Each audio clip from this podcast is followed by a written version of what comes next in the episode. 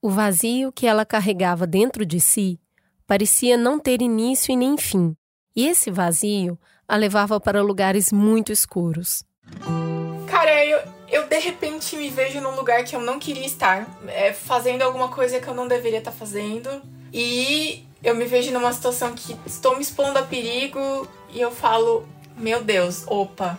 E não consigo ir trabalhar, e aí eu tenho uma crise de ansiedade imensa. E aí é meio esse lance da dissociação de por que, que eu tô aqui, o que, que eu tô fazendo, e aí eu tenho lapsos de memória. Hoje, a gente vai conhecer um pouco da história da Ana e como ela tem aprendido a ser uma boa companhia para si mesma.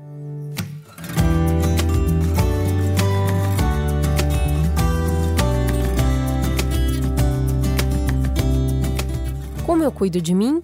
Foi para responder essa pergunta que criamos esse espaço aqui. Um podcast para a gente conversar sobre saúde mental além do raso, partindo de múltiplas vivências, apresentando diferentes linhas de tratamento e explorando as nuances de viver e conviver com transtornos mentais. Prazer! Esse é o Crônicas de um Cuidado, um spin-off do podcast Mamilos, comandado por mim, Cris Bartz, e produzido pela minha parceira Juva Lauer um lugar de acolhimento que oferece um caminho para você não precisar mais se achar sozinho. E quem abriu a sua cabeça e o seu coração para mim dessa vez foi a Ana.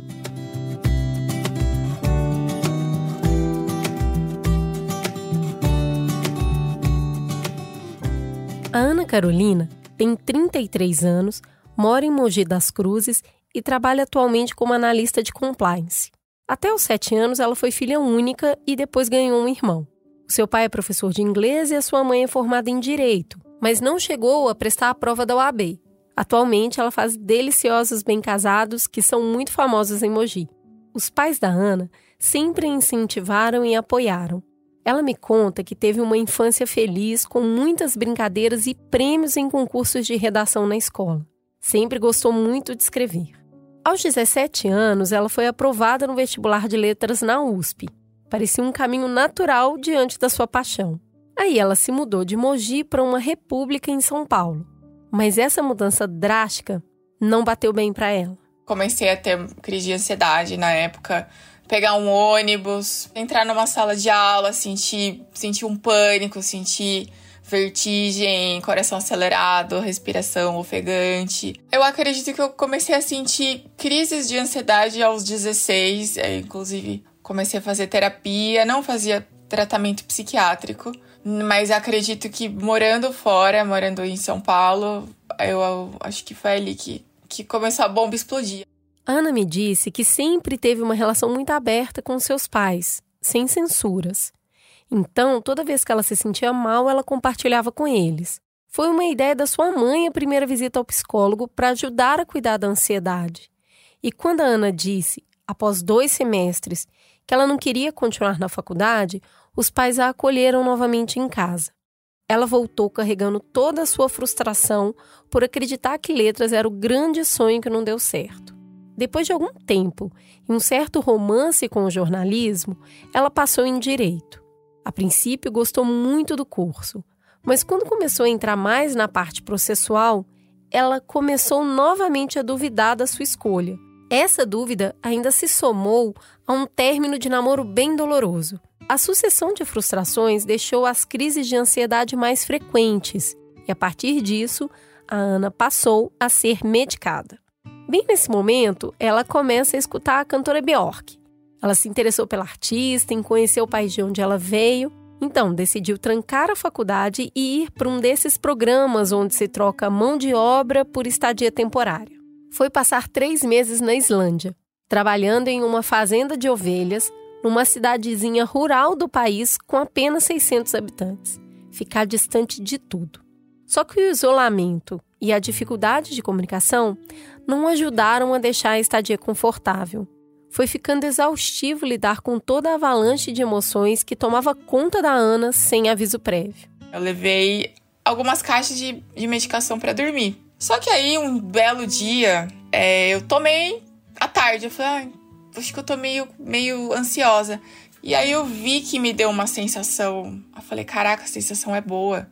E eu, eu consigo traçar, assim, a minha, o meu problema com fármacos, minha farmacodependência, a esse período, assim. E aí foi uma descoberta macabra. São remédios para ansiolíticos e se você toma e você não está ansiosa, te dá um baratinho, te dá uma sensação molinha, quentinha, mas que é perigosa e que acaba virando uma dependência, né? Nesse tempo, a Ana se dividia entre as tarefas da fazenda, escreveu seu trabalho de conclusão de curso e saía um pouco do ar para não pensar, para não sentir. Ao final desse período, ela voltou para São Paulo e conseguiu terminar a faculdade. Era para ter ficado melhor, mas ela mergulhou ainda mais na angústia.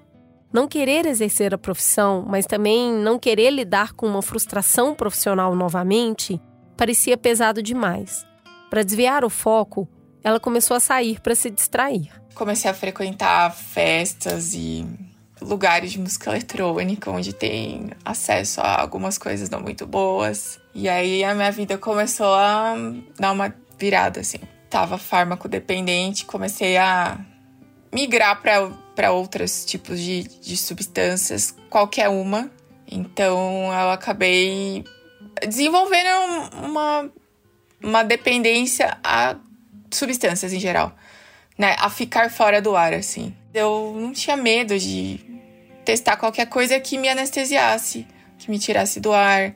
Eu não queria sentir ansiedade, tristeza, mas assim, eu nem sentia, né? Eu não esperava o sentimento chegar. Eu já bloqueava antes, depois que eu voltei da, da Islândia. Eu fiz uma cirurgia bariátrica. Fui uma adolescente, né? Acima do peso, e isso me incomodava. E eu acredito, né? Não tô demonizando a cirurgia bariátrica, não.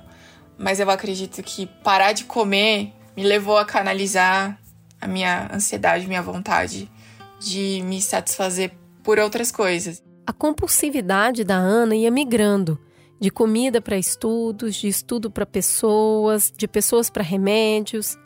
Os seus pais não entendiam o que estava acontecendo com a filha. Era uma estudante boa, não dava trabalho, mas de repente começou a se perder na noite, o comportamento estranho. Ninguém sabia definir o que era. Que garota era essa? A garota que agora tomava cerca de 15 comprimidos por dia e precisava de uma intervenção. Foi então que aconteceu a sua primeira internação psiquiátrica e ela não veio com uma crise. Procurei um, psiquiatra, cara assim, muito bom, já mais velho, muito experiente. Falou: olha, vamos, vamos ficar duas semanas assim numa numa clínica para você dar uma desintoxicada de medicação, né? E a gente vai dar uma observada, te visito dia sim, dia não.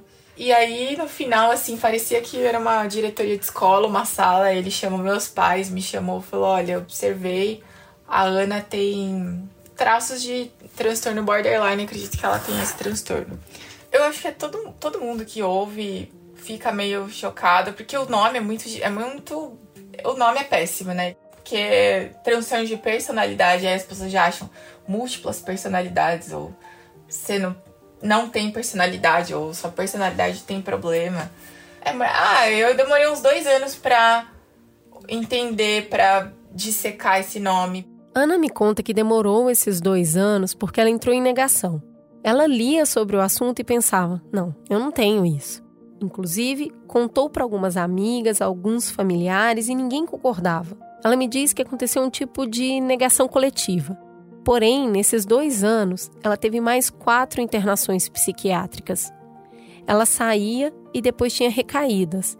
A farmacodependência, as crises de ansiedade ela pegava os caquinhos de si mesma espalhados pela sua angústia e voltava para a clínica para tentar se cuidar. Acabou entrando num modo automático de aceitar o sofrimento, e a clínica se transformou numa espécie de útero, um lugar acolhedor, cuidador, respeitoso, que ela se preparava para nascer de novo. Parece que a sua vida seria assim agora. Então, eu, eu conheci um meu psicólogo na minha quarta, na minha penúltima internação. E aí ele me mostrou que. Vamos pensar junto. Você acha que. que é bacana, que é legal você ir pra clínica? Você acha que resolve seus problemas? Você acha que você volta melhor? Opa! Apareceu alguém que colocou um tipo de freio na Ana, que ofereceu alguma contenção para ela deixar de se espalhar. Foi então, com 28 anos, 12 anos depois de começar a sofrer com mal-estar psiquiátrico, que ela efetivamente se reconhece como pessoa com borderline e começa a se tratar com foco em conviver com o transtorno. Com isso, Ana passou a entender de onde vinha tanta intensidade nas suas vivências pautadas pelo seu vazio existencial. As variações bruscas de humor, a impulsividade, a compulsão, o comportamento autodestrutivo que resultou na sua farmacodependência, os episódios de dissociação, onde ela sentia que estava fora do próprio corpo e tinha um comportamento totalmente fora do seu comum, a paranoia em se questionar o tempo todo se estava fazendo a coisa certa, se estava desagradando alguém, o seu modo por vezes manipulador e os ataques de raiva que já havia afastado muitas pessoas que ela gostava. Com muita terapia, já que não existe medicação específica que regule o transtorno borderline, a Ana foi desenvolvendo ferramentas. Ferramentas para não fugir mais do que sentia, para aprender a lidar com as vergonhas pós-crise, com os amigos, com a família, a raiva de pessoas que a acusaram de se esconder atrás de diagnóstico para justificar suas atitudes, das perguntas invasivas sobre ter estado num manicômio, coisas muito agressivas. A terapia me salvou mesmo e, e conversar, falar, olha, tal situação, aí vamos destrinchar essa situação. Mas tá, vamos, vamos, vamos por partes e, e vamos olhar de longe. Você de fato acha isso? Vamos refletir. A gente sente as mesmas coisas, mas a gente sente muito mais. Então isso acaba ficando muito evidente em relações, sabe? Sou uma pessoa muito sociável, mas é, de fato perdi muitas. Sou uma pessoa que peço desculpas, não necessariamente as pessoas aceitam. E aí você você não pode deixar isso te dominar. Você, você fala, ó, oh, posso fazer melhor da próxima vez, né? O que, que eu errei aqui? Quanto foi meu, quanto foi da pessoa? Ah, foi mais meu. Puxa vida, vou prestar mais atenção na próxima vez. Putz, meu, crucial na terapia, porque eu, eu sou muito péssima em detectar quando tá chegando. Cara, eu, eu de repente me vejo num lugar que eu não queria estar, é, fazendo alguma coisa que eu não deveria estar tá fazendo. E eu me vejo numa situação que estou me expondo a perigo e eu falo, meu Deus, opa. E não consigo ir trabalhar, e aí eu tenho uma crise de ansiedade imensa. E aí é meio esse lance da dissociação de por que, que eu tô aqui, o que, que eu tô fazendo, e aí eu tenho lapsos de memória. As relações quebradas, a culpa pelos erros, a falta de segurança que sente em relação a ter controle das suas atitudes podem ter ajudado no desenvolvimento da depressão que a Ana também carrega. Várias pessoas que têm transtornos de base severo, como é o caso do borderline, acabam por desenvolver comorbidades associadas que também precisam de atenção. No caso dela, tomar remédio para isso não é uma opção, visto o seu histórico de farmacodependência. Daí a terapia se torna ainda mais fundamental.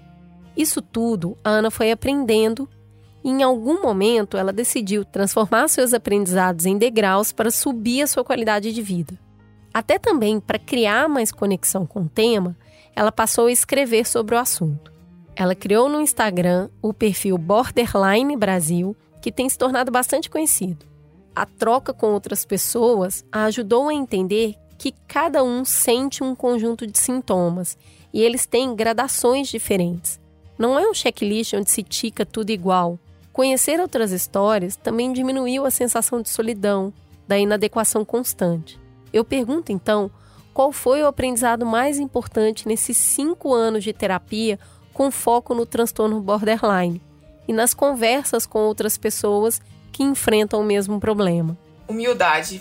Eu era uma pessoa um pouco soberba, um pouco arrogante, de falar, tá, eu olhei no Google, eu entendi tudo, eu sei tudo, não preciso de ajuda. Então eu, eu aprendi a ser mais humilde e ouvir, não necessariamente concordar com meu terapeuta, mas falar, tá bom, deixa eu ouvir essa perspectiva aqui, ou deixa eu tentar entrar nessa perspectiva. Cara, eu me sinto, né, eu consegui chegar nesse lugar, ainda tenho muita coisa para conquistar, né? Esse lance de perceber crises vindo.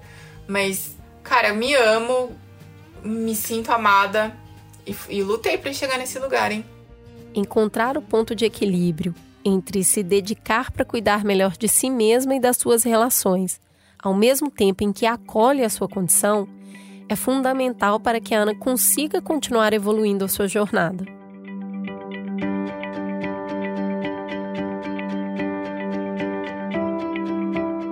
Conta para mim, você passa por algo parecido com o que a Ana passa?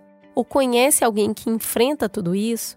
Eu quis contar essa história porque transtorno borderline é de difícil diagnóstico e muitas vezes a pessoa é taxada como difícil. Ela é assim porque quer e pronto. Mas com uma perspectiva mais ampla, as pessoas podem encontrar um lugar de vivência mais feliz, onde se sintam mais parte da comunidade. Para entender melhor como isso pode acontecer, eu liguei para o neurologista e psiquiatra Hugo Martins.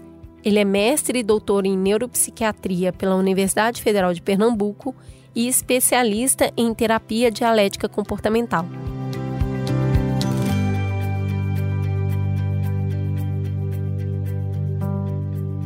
Seja bem-vindo, Hugo.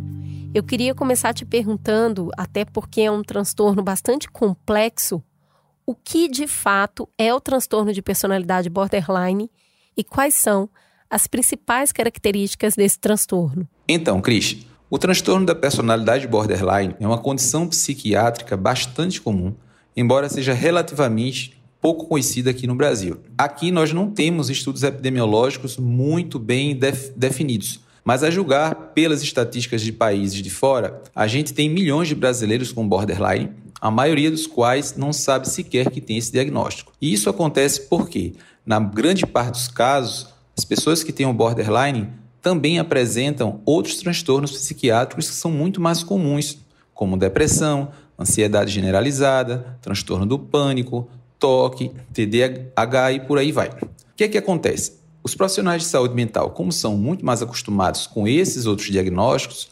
acabam atrasando o diagnóstico do borderline e, consequentemente, também o seu tratamento. Quais são as grandes características clínicas de uma pessoa que tem um borderline? O ponto principal do transtorno é a desregulação emocional. Então, o paciente faz grandes, varia grandes variações do humor ao longo do mesmo dia. Essas variações do humor, elas são muito intensas e muito frequentes.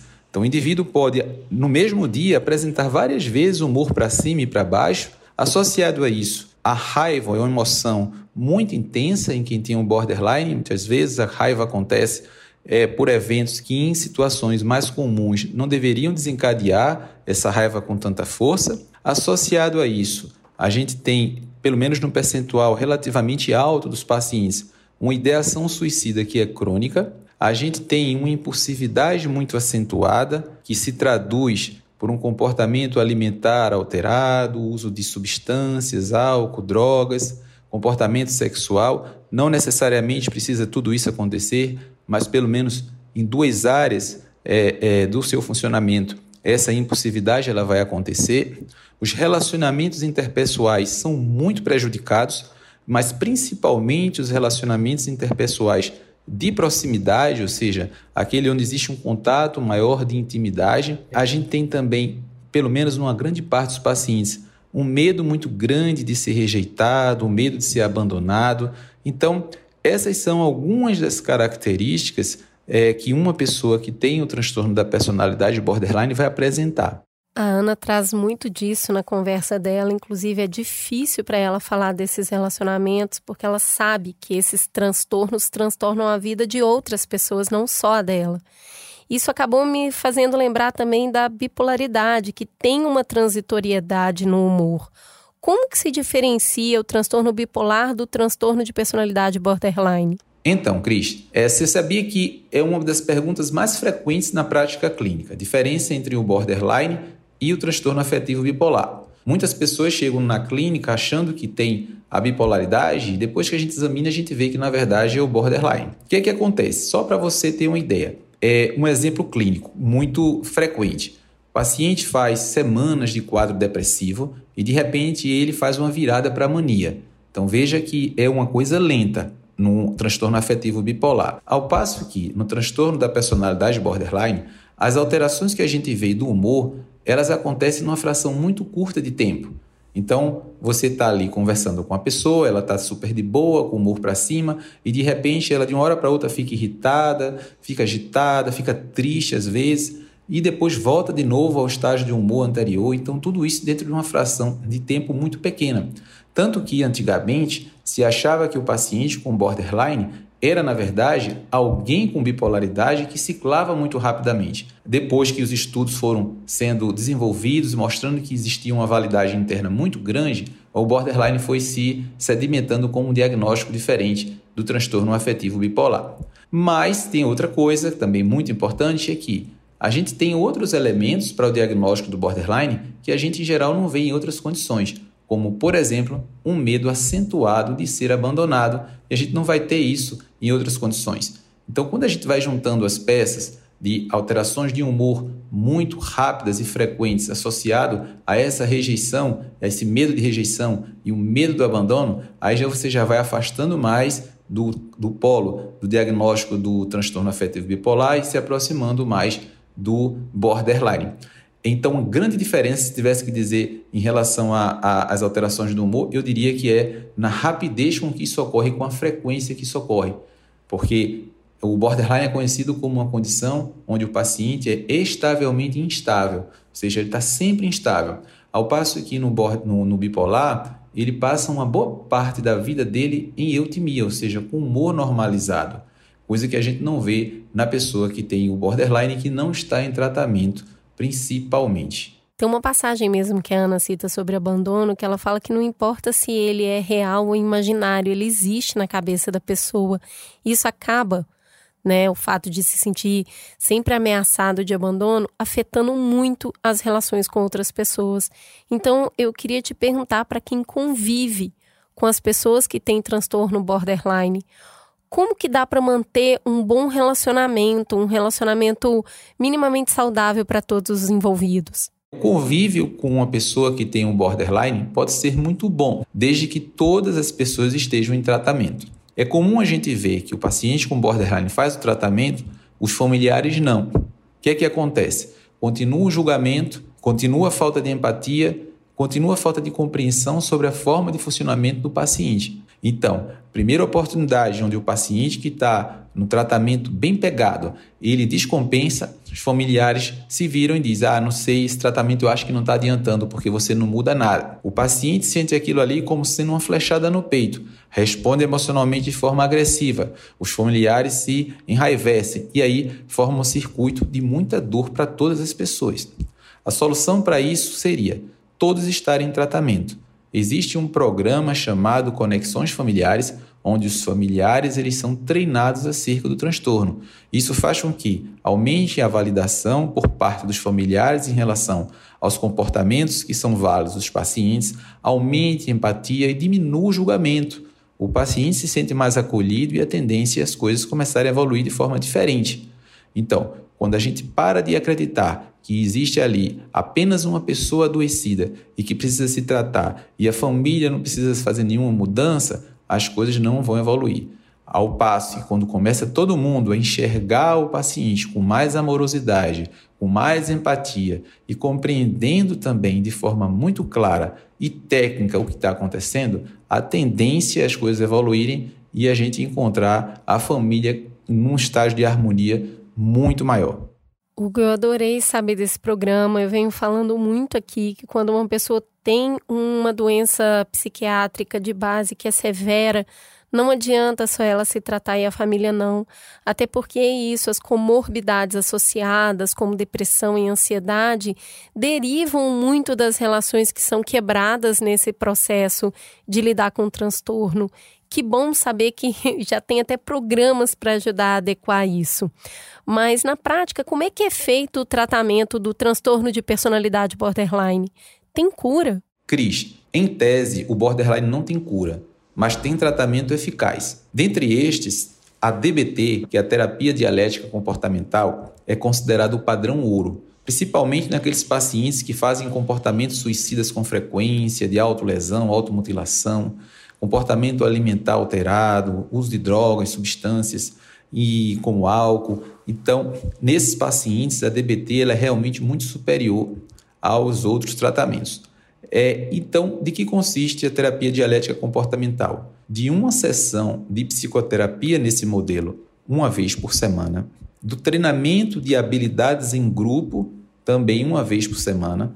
Nesse treinamento de habilidades vão ser feitas aquisições em quatro habilidades básicas que são fundamentais para qualquer pessoa, mas fundamentalmente para o paciente com borderline, a saber, o mindfulness, efetividade interpessoal, tolerância ao mal-estar e regulação emocional, porque se considera que os pacientes com borderline, por não terem essas habilidades, terminam tendo muitos problemas no dia a dia. E é também para os pacientes que têm comorbidades, que é grande parte, grande parte dos pacientes, como depressão, ansiedade, toque, TDAH, fazer também o acompanhamento médico para o uso de psicofármacos.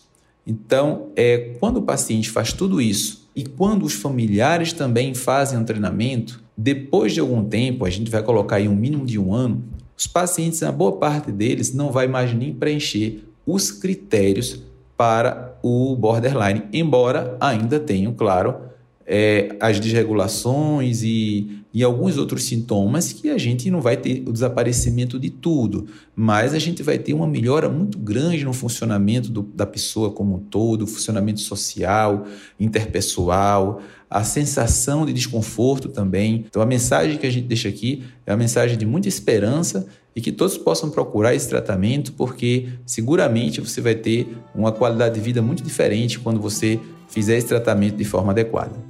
Muito obrigada, Hugo. Foi um prazer te receber aqui.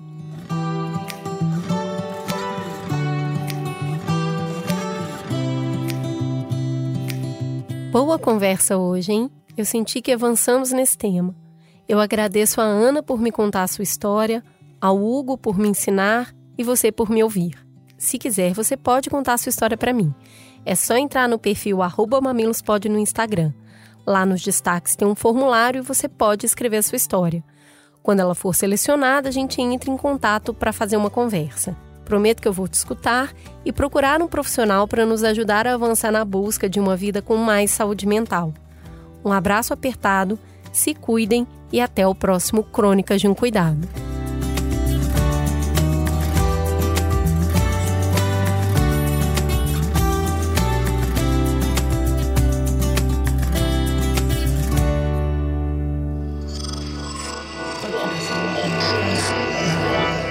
Esse podcast é, é apresentado por b9.com.br.